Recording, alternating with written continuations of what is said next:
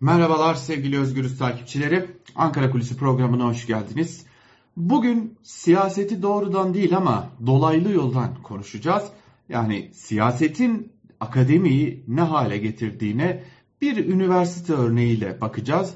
E, malum hem e, barış akademisyenleri hem ardından 15 Temmuz darbe girişimi sonrası 20 Temmuz'da ilan edilen o hal ve o, o halin kapsamında yayınlanan kanun hükmünde kararnamelerle çok sayıda akademisyen görevlerinden ihraç edilmişti. Bu sürecin belki e, en sembolik fotoğraflarından biri de Ankara Üniversitesi'nde e, akademisyenlerin cübbelerinin polisler tarafından çiğnenmesi olmuştu. İşte o çiğnenmenin ne gibi sonuçlara yol açtığına atanmış rektörlerin, seçilmişler yerine atanmış rektörlerin ve o atanmış rektörlerin atadığı dekanların nelere yol açtığına Hacettepe Üniversitesi örneğinden biraz yakından bakacağız. Hacettepe Üniversitesi benim de mezun olduğum bir mezun olduğum üniversite ve son dönemde e, biliyorsunuz ki Türkiye'nin en önde gelen üniversitelerinden biriyken son dönemde adı çok sayıda e, skandala karışıyor desek yeridir. Zira e, buradan Özgürüz Radyo'dan sizlere bunları duyurmuştuk. Belki birkaçını sıralarsak ki zaten programın temelini de bunlar üzerinden oluşturacağız. Neler yaşanıyor Hacettepe Üniversitesi'nde önce onlara bakalım. Şimdi her yıl özellikle fen fakülteleri başta olmak üzere e, araştırma yapabilir yapan akademisyenler için BAP adıyla yani bilimsel araştırma projeleri adıyla üniversiteler belli bütçeler ayırırlar. Bu bütçeler akademisyenler tarafından araştırmalar için kullanılır ve bunun nihayetinde elde edilen veriler yine aynı noktada yayınlanır. Bu neden yapılır? Ee, üniversitelerin bir amacı nasıl ki öğrenci yetiştirmekse, geleceğin bilim insanlarını yetiştirmekse, bir diğer amacı da bilimin kendisini üretmektir. İşte tam da bu nedenle akademisyenlere buralarda bütçeler ayrılır. Peki Hacettepe Üniversitesi'nde akademisyenlere ayrılan bütçelere ne oldu dersiniz? Akademisyenler bazı akademisyenler elbette ki tamamını tenzih ederek e, söyleyelim. Bir kısım akademisyen demek belki daha doğru olacak. E, Hacettepe Üniversitesi Fen Fakültesi Kimya Bölümünden bazı akademisyenler ki e, hemen burada parantezi açalım. O bölümde çalışan birinin bize ulaştırdığı bilgi ve belgelere dayanarak konuşuyoruz. Oradaki akademisyenler bu bilimsel araştırmalar için ayrılan projeler için daha doğrusu ayrılan araştırma bütçelerini kendi zimmetlerine geçirebilmek için bir başka şirketle ya da birden fazla şirketle naylon fatura anlaşması düzenliyorlar. Bu şirketler üniversiteye adeta bilimsel araştırmalarda kullanılmak üzere materyaller satar gibi görünüyor.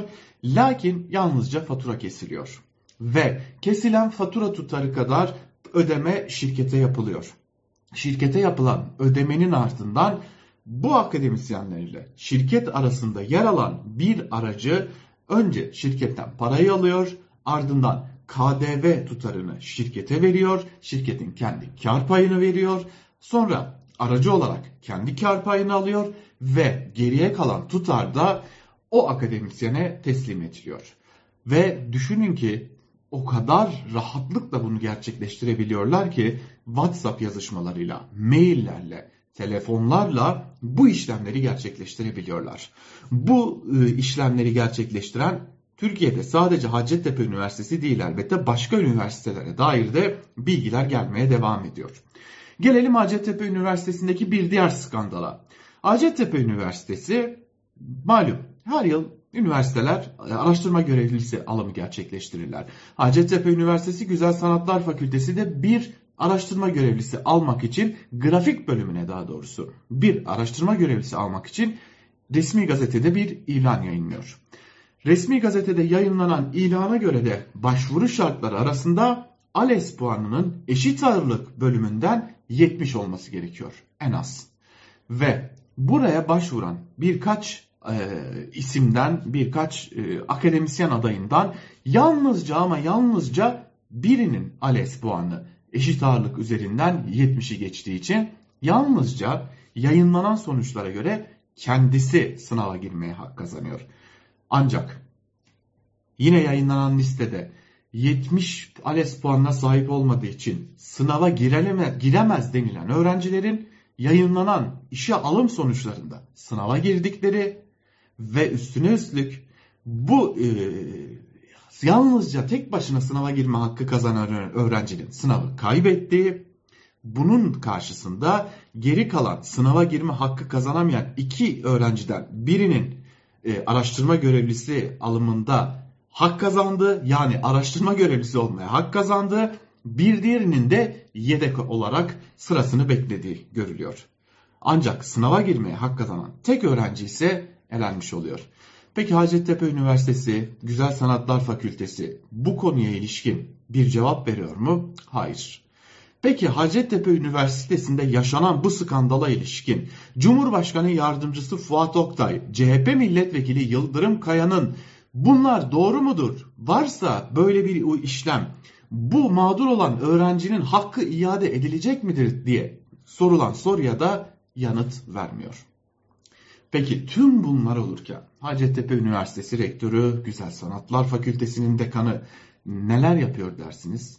Evet, devlet törenlerinde bulunmaya devam ediyorlar. Hatta ve hatta muhalefetten partilerin e, belediyelerinin etkinliklerinde boy göstermeye devam ediyorlar. İşte akademinin geldiği durumu gösteren birkaç örnekten biri. Bunun gibi sadece Hacettepe Üniversitesi için değil diğer üniversiteler için de çok sayıda bilgi ve belge geliyor. Ve işin ilginç tarafı bu bilgi ve belgeler doğrudan doğruya o üniversitelerin içinden geliyor. Anlayacağınız çürüme yalnızca siyaset kurumunda değil, çürüme çürüyen siyaset kurumunun el attığı her yerde yaşanmaya devam ediyor. Ankara Kulisi'nden hem bugünlük hem de bu haftalık bu kadar. Haftaya tekrar görüşmek umuduyla. Hoşçakalın.